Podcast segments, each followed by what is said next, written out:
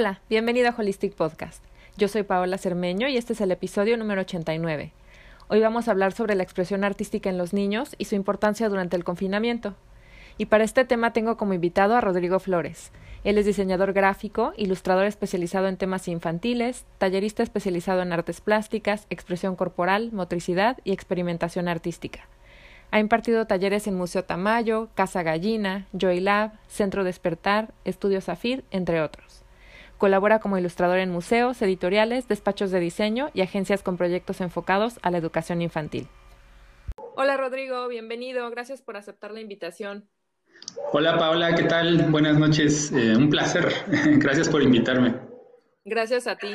Bueno, ya tiene tiempo que te sigo en Instagram y veo las fotos y los videos que subes sobre tus talleres y haces cosas realmente maravillosas con los niños. Eh, háblanos un poquito de ti, de lo que haces y platícanos de estos talleres que impartes, por favor. Sí, muchas gracias. Sí, en mi Instagram está bien padre porque ya lo estuve eh, alimentando de todos estos talleres que estoy haciendo. Los talleres los empecé a hacer ah, relativamente hace poco, hace como un año. Eh, yo soy diseñador gráfico, egresado de la UAMAS Capozalco y pues al inicio me dediqué a trabajar cosas relacionadas a diseño, después me especialicé más en la ilustración y después la vida me llevó a especializarme en la ilustración pero infantil.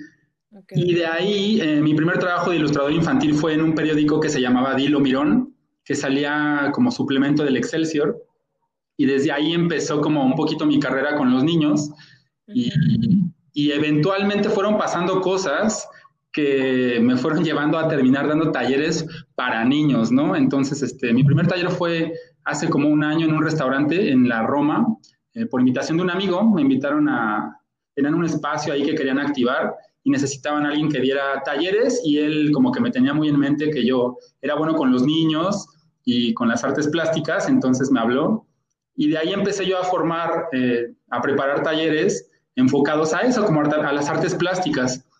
Pero de ahí fueron evolucionando y evolucionando y un poco con las cosas que yo he estado estudiando y todos los miles de talleres que me he metido y cosas relacionadas también con el cuerpo, como que al final esos talleres que solo eran al inicio de artes plásticas ya me parecían muy, pues este, no, no, no me parecían completos, ¿no? Entonces este, empecé a meterle un montón de cosas más de otras prácticas que yo tengo, eh, donde se relacionaba ya más bien cuerpo, mente, energía, y pues termina siendo el resultado esto de mis talleres que puedes ver en mi Instagram, que al final le puse gimnasio de experimentación artística, ¿no? A lo que hago con los niños.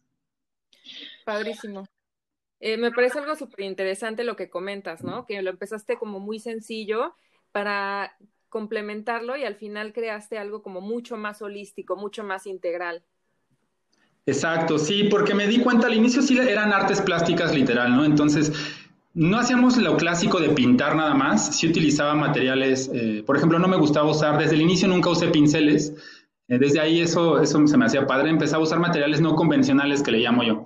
Entonces empezaba a meter varas, hojas, ramas, materiales que me iba encontrando y que se me ocurría que podían servir para algo. Los clásicos y básicos pues serían a lo mejor hojas de árbol, frutas, ¿no? que con esos me gusta mucho empezar siempre cuando un niño llega a tomar mi taller.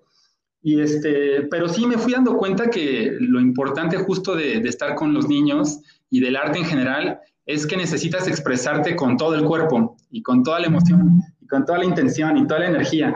Entonces, limitarte a nada más usar las manos para expresarte, eh, pues sí, justo era eso, una limitante. Entonces empecé a, a mezclarlo con más cosas y entre ellas, pues un par de meditaciones, música, movimiento. Eh, entonces sí se fue armando algo ahí súper, súper interesante. Entonces, platícanos un poquito más a fondo, un poquito más a detalle, qué tipo de técnicas y qué tipo de materiales utilizas en tus talleres. Sí, pues mira, por ejemplo, me fui dando cuenta, todo esto fue muy de manera natural, pero me daba cuenta que cuando los niños llegaban, eh, ya sea que llegaban en algunos lugares eh, llegan por separado y en otros lugares donde ya tengo ahora clases, al inicio no tenía una clase regular, sino que estaba en un espacio donde llegaban los niños eh, en cualquier momento. Entonces yo me daba cuenta que cada niño traía una energía diferente, ¿no? Dependiendo, pues obviamente, cómo se había sentido en el día, si le había ido bien en la escuela, si lo había regañado su mamá, si, etcétera, ¿no? Entonces me fui dando cuenta que era importante, antes de empezar a trabajar en estas cosas artísticas, eh, como situarlos en el, en el espacio, ¿no? En el, en el, tiempo en el que estamos, que básicamente es el presente. Y de ahí empecé a, a darme cuenta que meter meditaciones al inicio y al final de, de, los talleres me funcionaba muchísimo justo para eso, para enfocar a los niños y un poco como equilibrar la energía. Eh, al final estamos trabajando en todos juntos al mismo tiempo y era importante para mí que todos nos mantuviéramos como en la misma energía y de ahí poder colaborar. Y pues igual los niños, fíjate que algo muy bonito de los niños es que son aprendices activos, entonces eh, les gusta muchísimo tocar, oler, probar, o sea, usar sus sentidos básicamente. Y no solo los niños, o sea, todos los adultos, eh, en cualquier etapa de nuestra vida, somos aprendices activos, solo que nos hemos educado de otra forma. Digo, al menos que de niño te haya tocado una escuela con algún sistema pedagógico tipo Montessori, que a lo mejor nuestras generaciones, yo tengo 36 años, pues no, no había mucho de, de, de estas pedagogías en ese tiempo, ¿no? Entonces, un poco más, ¿no? En cuanto a la creatividad. Sí, pues al final es, eh, este tipo de aprendizaje, yo crecí en una escuela donde, y la mayoría de nuestras generaciones, donde dividían el aprendizaje, donde realmente el conocimiento y el saber y el hacer estaban separados, ¿no? Y, para el arte y en sí para el conocimiento, todo eso debe de ir junto, es lo que yo creo. Y muchos de estos sistemas pedagógicos que son famosos, como el Montessori o el Waldorf, y otros más de unos italianos, que se basan justo en eso, que tu espacio y, debe estar preparado para aprender y que el saber y el aprender y el hacer están todos relacionados. Entonces, este, pues con eso fui construyendo un poquito lo de mis talleres y eso de mezclar justo que decías de no pinceles, pues también se me hace interesantísimo porque nos limitaba, o sea, usar solo pinceles, usar nada más papel o usar el clásico caballete para pintar, te limita. Entonces, meter otro tipo de materiales eh, justo para, para experimentar. Sin duda el arte es sumamente importante para el desarrollo integral de los niños. Platícanos, ¿cuáles son los principales beneficios del arte, en particular de las artes plásticas? Pues mira, una de las cosas importantes que, que hace el arte, que la mencioné hace ratito, es que el arte te concentra en el presente. Entonces, eh, ayuda mucho en niños y en adultos, eh, justo, y más en estos tiempos ahorita, eh, a la ansiedad. El presente te elimina totalmente la ansiedad. Pensar en el pasado que se relaciona un poco más con la depresión, pues también está terrible, ¿no? Entonces, justo tener actividades artísticas te concentran en el presente porque necesitas usar el cuerpo. Y para usar el cuerpo, te desconectas un poquito también de la mente y hace que estés en el presente. Entonces, eh, el uso de arte también te permite, pues, observar. Eh, la manera en la que yo doy los talleres, usamos mucho la espontaneidad, ¿no? De los niños. Eh, ayuda, como usamos muchísimos materiales, porque justo como te digo, experimentamos con un montón de materiales. De hecho, hay veces que no sé ni lo que les voy a enseñar, eso también está padre porque se me ocurre llevar ciertos números de materiales y decir, a ver, vamos a ver qué construimos con esto, vamos a ver cómo podemos usar eso. Oye, trajiste esos tubitos de cartón, ¿cómo podemos usarlos? ¿Cuántas formas puedes encontrar para usar ese tubito de cartón? Entonces, eso hace justo que todos estos estímulos les lleguen como a un nivel emocional y sensorial y aprendan, ¿no? Hay una frase muy bonita que dice que el conocimiento está vinculado a las emociones y entonces cuando el conocimiento está vinculado a las emociones es más fácil de aprender. Entonces, básicamente eso es lo que hace el arte y pues los talleres que yo, que yo imparto. Híjole, creo que con todo este tema de la pandemia y de la cuarentena, los adultos estamos muy preocupados por la crisis de salud pública, por la recesión económica que ya estamos viviendo, por pagar las cuentas, por ser más productivos o eficientes en el home office, por no perder el trabajo. Estamos viviendo mucho estrés y mucha ansiedad, pero no nos ponemos a, a pensar en cómo están viviendo esta situación los niños, cómo se sienten, cómo viven el hecho de que de pronto dejaron de ir a la escuela a sus clases de natación, de karate, de pintura, etcétera, ¿no? Y creo que el arte puede servirles muchísimo a los niños durante el confinamiento. Es muy común que como padres busquemos actividades de este tipo, ¿no? Para tenerlos ocupados, entretenidos, para que nos dejen trabajar, para que no anden corriendo por toda la casa.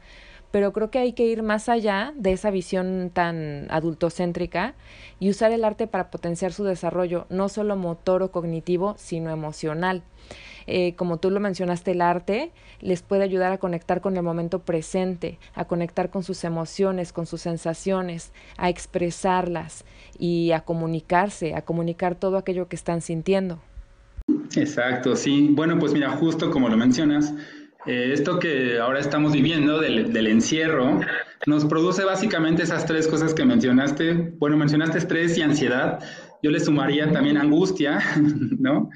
Y en los niños, eh, aunque ellos son más... La depresión incluso en los niños. Sí, totalmente. Y aunque ellos son más resistentes a este tipo de cosas, pues al final son unas esponjas. Los niños son unas hermosas esponjas que absorben todo, tiene sus cosas positivas y sus cosas negativas. Y bueno, encerrados eh, con, con, estos adultos, donde le pasamos todas estas preocupaciones, ansiedades, este estrés, eh, pues se lo pasamos al final a los niños, están escuchando las noticias, ¿no? Entonces, este aislamiento sí les, les, afecta bastante, ¿no?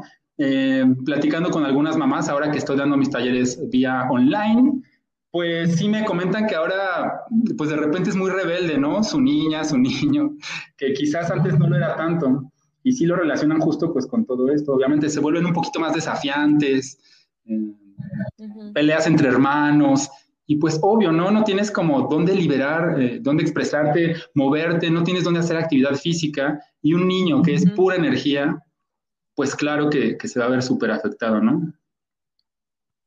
Sí, porque cuando los niños dibujan, pintan o realizan cualquier otra actividad de expresión plástica, sin darse cuenta están expresando emociones y sensaciones, están expresando inquietudes, sus miedos, sus ansiedades, eh, incluso lo que se encuentra más, más profundo de, dentro de su ser.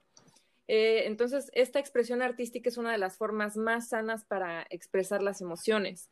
Eh, yo los invitaría a que, bueno, además de que platiquemos mucho con los niños, a que mm, todo lo que nosotros estamos viviendo lo aprendamos a manejar primero como adultos para ser el ejemplo de nuestros hijos, a utilizar el arte como vehículo de expresión, de comunicación, que puedan expresar sus emociones y también puede ser, eh, puede fortalecer el vínculo afectivo, padres e hijos, hermanos, etcétera. Sí, de hecho, mira algo bonito que me gusta de ahora dar los talleres en línea, es que antes eh, pues llevaban al niño a mi clase, algunas veces depende de la edad del niño, si es muy pequeño, entraban con la mamá o con el papá, si el niño es un poquito más grande, pues también es un espacio, como tú dijiste, a veces necesita la mamá también estar en, un poquito separada del niño y estar en sus actividades. Entonces, a veces mis talleres funcionaban para justo eso. El niño tomaba mi actividad y la mamá podía tomar a lo mejor una clase de yoga o trabajar un poquito. Entonces, ahí en realidad los niños estaban en contacto conmigo y con los otros niños. Pero ahora que están en casa, las actividades, las mamás y los papás o quien esté con los niños son quienes me apoyan a dar el taller, ¿no? Entonces hay cositas que necesito que me apoyen los papás y al final pues están ahí ayudando y colaborando con el niño y justo hace eso, genera un bonito vínculo entre, si, son hermanos o es hijo único, genera un bonito vínculo en la familia donde ya juntos colaboran y crean pues alguna obra, algún móvil, la actividad que estemos haciendo, ¿no? Y justo yo muchos de los, de los ejercicios que les pongo son para eso, como para colaborar. Y, pues eso está, eso está lindo. Entonces sí generan un, vínculo que quizás antes cuando solo iban a mi clase no lo lograban. Quizás lo lograban en otro momento, obviamente, pero ahora para mí es muy evidente cuando lo hacen en, mi taller vía online, ¿no? Y, pues nos funciona a todos. Y otra cosa súper padre es que, por ejemplo, una mamá me decía, oye, y pues ¿por qué no me grabas la clase y me la mandas? Yo le decía, puedo hacerlo, pero es muy importante que el niño vea, aunque sea en forma digital, a través de la pantalla, vea a los otros niños con los que tomaba clase, ¿no? Que, se saluden, que interactúen. Simplemente el hecho de, ver a tus amiguitos donde, eh, o sea, en la computadora con los que tomabas clase, te emociona, ¿no? Te, o sea, te vuelve a conectar a este nivel humano, a este nivel emocional. Entonces, eso es muy importante. No solo consiste en justo mandar mi video para que tomen la clase, porque va más allá, va más allá de, como decías, de simplemente hacer o mantener entretenido al niño para yo poder hacer mis actividades. Claro, y, y mencionas otra parte que con este tipo de talleres también están desarrollando sus habilidades sociales. Entonces, estamos hablando de que el arte los ayuda a desarrollar eh, habilidades motoras cognitivas, emocionales, sociales. O sea, el arte tiene muchísimos beneficios en los niños. Los, también los sensibiliza mucho. los ayuda a expresar su mundo interno, a construir su identidad, eh, mejora su autoconfianza, se vuelven más empáticos, se vuelven como más humanos. Yo así, así lo veo. Sí, exacto. Y de hecho, bueno, tengo muchas anécdotas muy bonitas respecto a eso. Eh, lo del social está muy padre porque también tengo niños que pues les cuesta trabajo socializar. Y en mis clases a mí no me gusta pues forzar a nada, ¿no? O sea, es un espacio libre donde justo a través del juego vamos aprendiendo y pues al niño no se le obliga absolutamente a nada. Y el papá está, tiene prohibido eh, pues justo obligar al niño o, o meterse en nuestra actividad, ¿no? Yo soy el guía, ahorita los papás me apoyan y son los guías, pero el niño es el que el creador de todo. Entonces tengo unos niños que de repente les cuesta trabajo socializar y de lejitos van dos, tres clases y se sientan ahí alrededor de nosotros y quizás la primera clase nada más nos están viendo y listo, parece que no nos está observando, está volteado, pero va a la segunda clase y ya nos está viendo, va a la tercera clase y se acerca un poquito más, va a la cuarta clase y ya está dibujando, va a la quinta clase y ya habla un poco, ya la sexta clase ya está corriendo con todos pintando en las paredes. Entonces sí, sí está súper bonito verlo eh, a un nivel ya muy práctico, ¿no? Entonces las mamás lo pueden ver. Es muy evidente cuando, cuando llevas a tu hijo a este tipo de talleres. Sí, sí, sí mucho autoconfianza y habilidades sociales. Sí, otra muy importante es que les da tolerancia a la frustración, porque en general todas las actividades en las que está inmerso un niño, en la escuela en particular, eh, es como que tienen prohibido algunas cosas y cuando rompen esa cosa, la clásica de no te salgas de dibujar de la raya, ¿no? Entonces sale y, se, le genera un poco de frustración. En mis talleres yo les enseño a que está bien, está bien que hagas eso, está bien que te salgas, está bien que pase eso, está bien que experimentes, que se rompa tu papel, está súper bien, que lo tires al piso manchado, está muy bien, que te salpiques todo de pintura, está bien, no pasa nada, que no te quedó tu dibujo igual que el de él, no tenía por qué quedarte igual, está súper bien. Entonces eso justo les da tolerancia a esta frustración. Eso también está, está muy lindo y les ayuda a tener esto, como la espontaneidad que tienen de manera natural los niños y que en algunos ambientes se les va apagando se nos va apagando a todos, nosotros tenemos que volver a conectar con eso justo. Lo que los niños ya tienen natural, nosotros tenemos que reconectarlo. Y los niños eh, justo tenemos que hacer que no lo pierdan. Entonces, por eso es tan importante relacionarlos a las cosas artísticas. Sí, ya decía que todo caso, que todos nacemos artistas, pero a través del tiempo lo vamos. Exacto.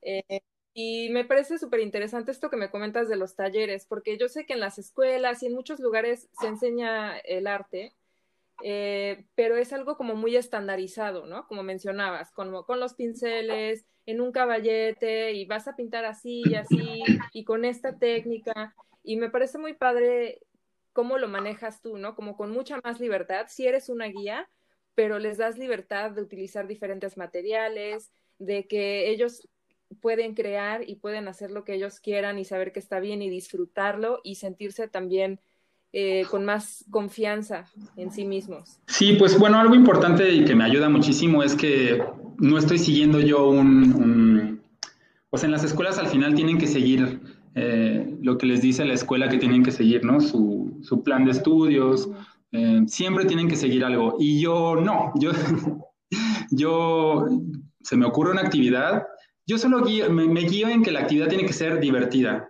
A mí me tiene que provocar una emoción. Si logro eso en mi actividad, es lo que hago con los niños. Si mi taller está un poco aburrido y como que digo, esto no, no, me hace sentido y no me estoy divirtiendo y no me lo estoy pasando bien, entonces no lo hago. El taller tiene que generarme a mí, pues eso, tiene que darme esta parte de emoción, ¿no? De hacerlo. Entonces, como yo no tengo que seguir ningún plan en realidad, eso me permite mucha libertad y a los niños les permite toda esa libertad. Y como tú dices, yo los guío, pero pues no me meto para nada en sus decisiones y les enseño a usar las herramientas, pero ellos las exploran y de repente te digo, yo llego con un ejercicio y de repente un niño me dice por ahí, maestro o profe o como sea que me digan, cada quien me dice de manera diferente. Se me ocurrió hacer esto con el papel, ¿puedo? Puedes. Se me ocurrió hacer esto con esta ramita, ¿puedo? Puedes. Se me ocurrió mezclar esta esponja con este cartón y mancharlo todo de pintura y tirarlo al piso, ¿puedo? Puedes. Entonces al inicio los niños preguntan mucho el que si puedo y al final ya se van dando cuenta que en esta clase pueden explorar todo de manera libre, Obviamente tenemos, este, se les explica a los niños que estamos justo todos colaborando, todos somos amigos, se comparte, se comparten los materiales, ¿no? Porque es otra cosita que traen los niños, eh, la onda de compartir, ¿no? Sobre todo si no son, si son hijos únicos, eso de compartir también cuesta trabajo. Entonces, a nivel social, estas clases hace justo eso, que compartas con todos el conocimiento. ¿Aprendiste a usar una técnica nueva? Oye, enséñale, Luca, por favor, a los demás niños cómo hiciste lo que hiciste. Entonces también eso está padrísimo, ¿no? Pues me encanta todo esto que nos compartes y creo que hasta en tu voz se percibe esa emoción y esa pasión con la que impartes estos talleres y seguramente es lo que les transmites a los niños. Sí, eso es muy importante. Me emociono muchísimo cuando hablo de, de talleres y cuando hablo de lo que hago con los niños, porque el tema me emociona muchísimo. Y, y sí, me, me, lo hablo con mucha energía y mucha emoción, porque lo hago con mucha energía y mucha emoción. Y, y, creo que el éxito de mis talleres y que pueda seguirlos dando incluso en esta situación, lo cual agradezco mucho porque a mí me da mucha alegría poder seguir dando mis talleres ahora de manera virtual. Ya espero poder darlos eventualmente de manera física y virtual, porque también descubrí que lo que te comentaba, que tiene otros beneficios también a, a distancia, ¿no? Entonces, este, justo, de, o sea, el beneficio de tener la distancia es que puedes, voy a dar mañana un taller con una escuela en, en San Diego, California. Entonces, pues mira, de manera física no, no hubiera pasado, hubiera tenido que ir. ¿Cuándo? ¿Quién sabe? Quizás no hubiera sucedido.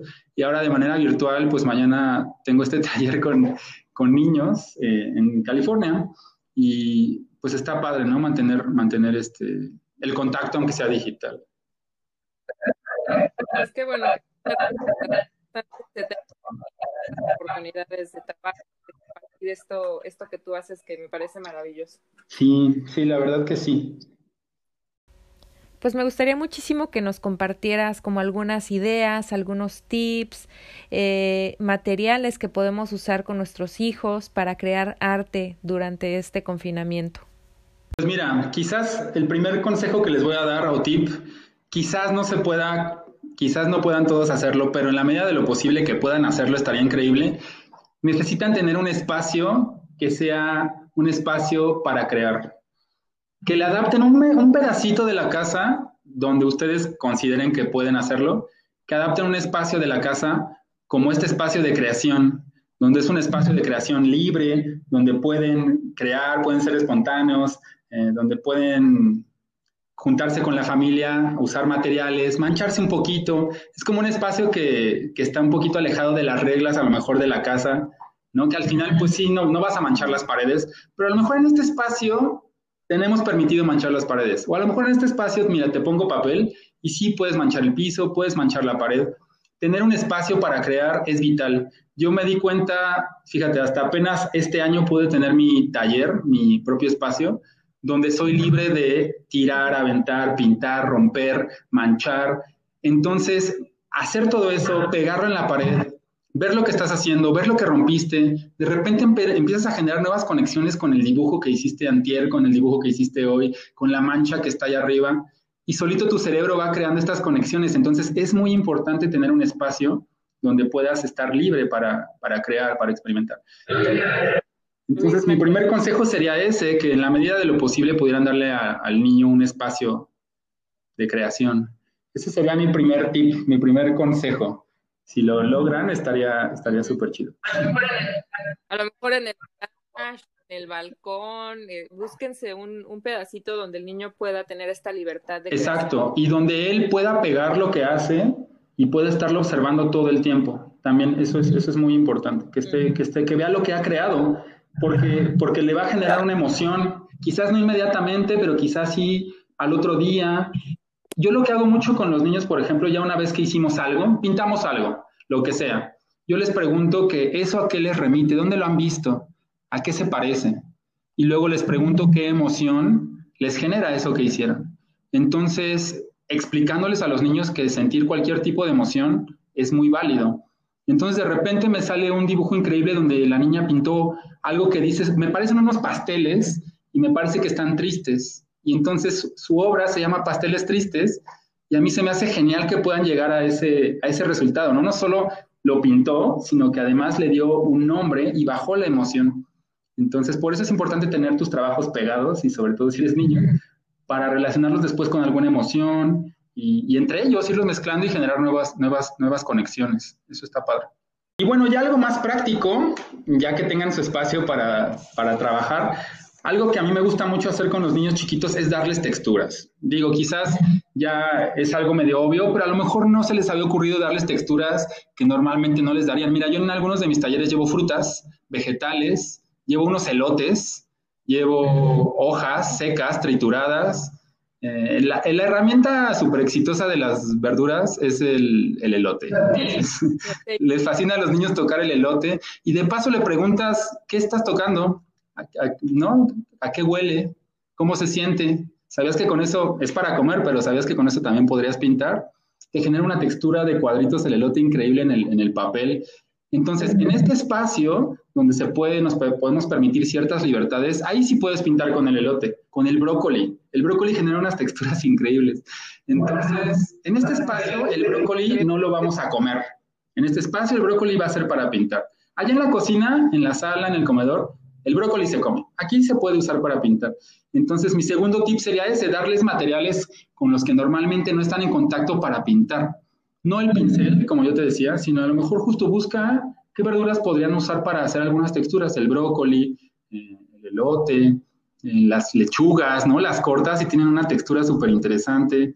Mm, y pues hasta tú como adulto está padre que te pones ahí a hacer una investigación de ver qué te funcionaría para hacer unos sellitos padres con tu hijo en la casa entonces, bueno, ese sería mi segundo tip, que busques qué cosas tienes en la casa, en la cocina, que, puedas usar un champiñón, limones, naranjas, y con eso te sientas con tu hijo en tu espacio y te pones a pintar, a manchar.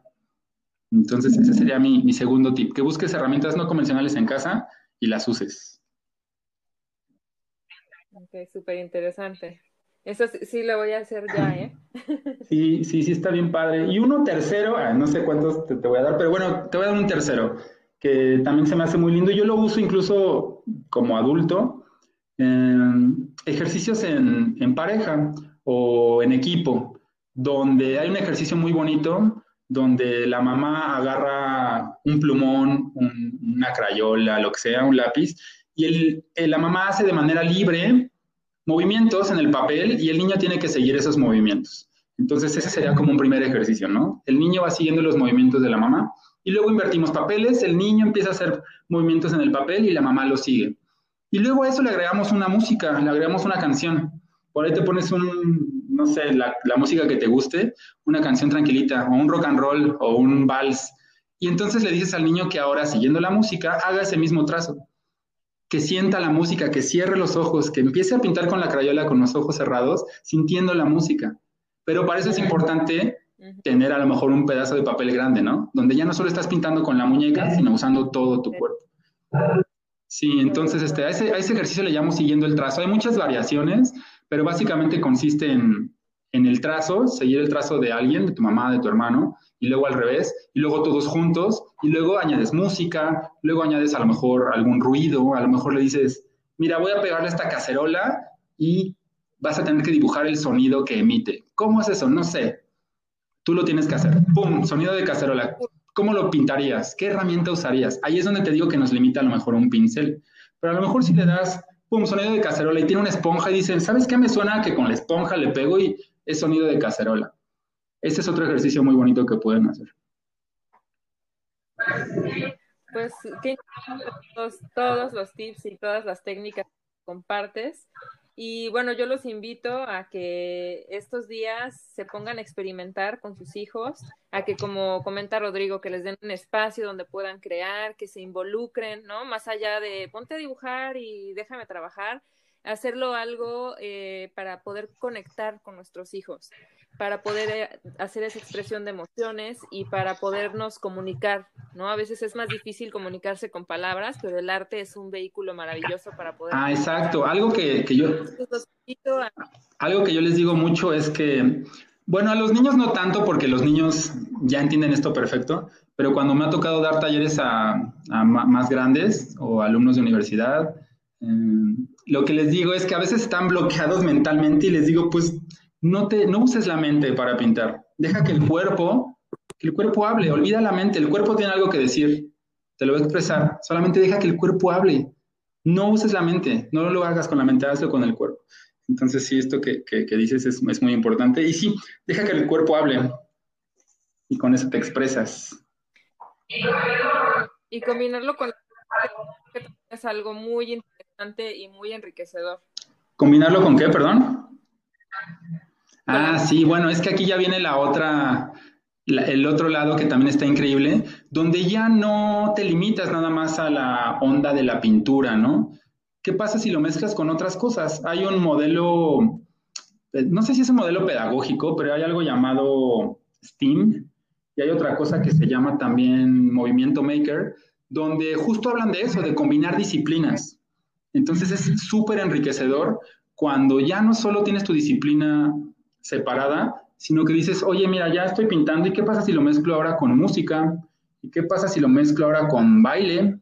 Oye, si mezclamos arte, baile, música y danza y teatro, ¿qué pasará? ¿No? Entonces, está padrísimo eso de mezclar las disciplinas y desde pequeños te va a generar unas conexiones neuronales increíbles. Que a su vez van a potenciar el desarrollo de otras habilidades. Sí, totalmente. ¿No? Hasta de la escritura, en fin, eh, una infinidad de habilidades que se van a potenciar a través del arte. Excelente, Rodrigo. Pues muchísimas gracias por todo lo que nos compartes, por todo lo que nos comentas, por estos tips que nos das. Y bueno, eh, ¿puedes por favor mencionar tus redes sociales? Sé que tienes Instagram, tal vez tu correo, y las voy a agregar a las notas del episodio para que en cuanto esto se vuelva a, a regularizar, te contacten para ir a tus talleres o incluso ahora mismo, si todavía se puede por Zoom, o que te contacten para cualquier tipo de, duda, de pregunta y para asistir a... Sí, de hecho ahora estoy dando clases diario de lunes a viernes por Zoom en diferentes horarios. Entonces, pues sí, que me contacten por ahí. Y además este, tengo horarios flexibles, pues porque ya estoy en casa todo el día, entonces también me adapto a clases personales. Ahí vamos viendo, ¿no? Es, es muy versátil esto. Entonces sí que me contacten para, para las clases, se ponen bien padres y, pues sí. Ah, mis redes, pues solo uso Instagram, que estoy como Rodrigo Flores López. Ahí les aparezco, sale mi carita con mi gatita Salomina. Y mi correo es flores.lopez.rodrigo.gmail.com que mi correo también creo que aparece si entran a mi Instagram. Entonces desde ahí también lo podrían tomar. Y sí, visiten mi, Instagram porque ahí viene gran parte de lo que hacemos. Muchas cosas no se pueden mostrar en el, en el, Instagram, me refiero a como a los procesos. A lo mejor a veces solo se ve el resultado de lo que hicimos. Por ahí de repente subo algún ejercicio donde se ve el ejercicio de calentamiento antes de hacer lo que hicimos. Pero en realidad lo interesante y lo bonito es el proceso, es el juego, es cómo llegamos a eso. Sí es una hoja rayada, pero no sabes cómo la rayamos, ¿no? No sabes justo eso que te decía. Si utilizamos música, si bailamos, si lo hicimos con los ojos cerrados, si lo hicimos de espaldas, si lo hicimos tirados en el piso con lápices amarrados en las piernas. Entonces, el proceso es lo bonito. Entonces, digo, pueden ver un poquito de, eso en el Instagram, pero que piensen que el proceso siempre va a ser lo más padre, enriquecedor y divertido. Padrísimo. Gracias nuevamente, Rodrigo, por todas las partes. Sigan a Rodrigo en Instagram. Voy a dejar su Instagram y su correo en las notas del episodio para que lo contacten y síganlo para que vean las cosas maravillosas. Sí. Paola, muchas gracias. Buenas noches. Chao. Buenas noches.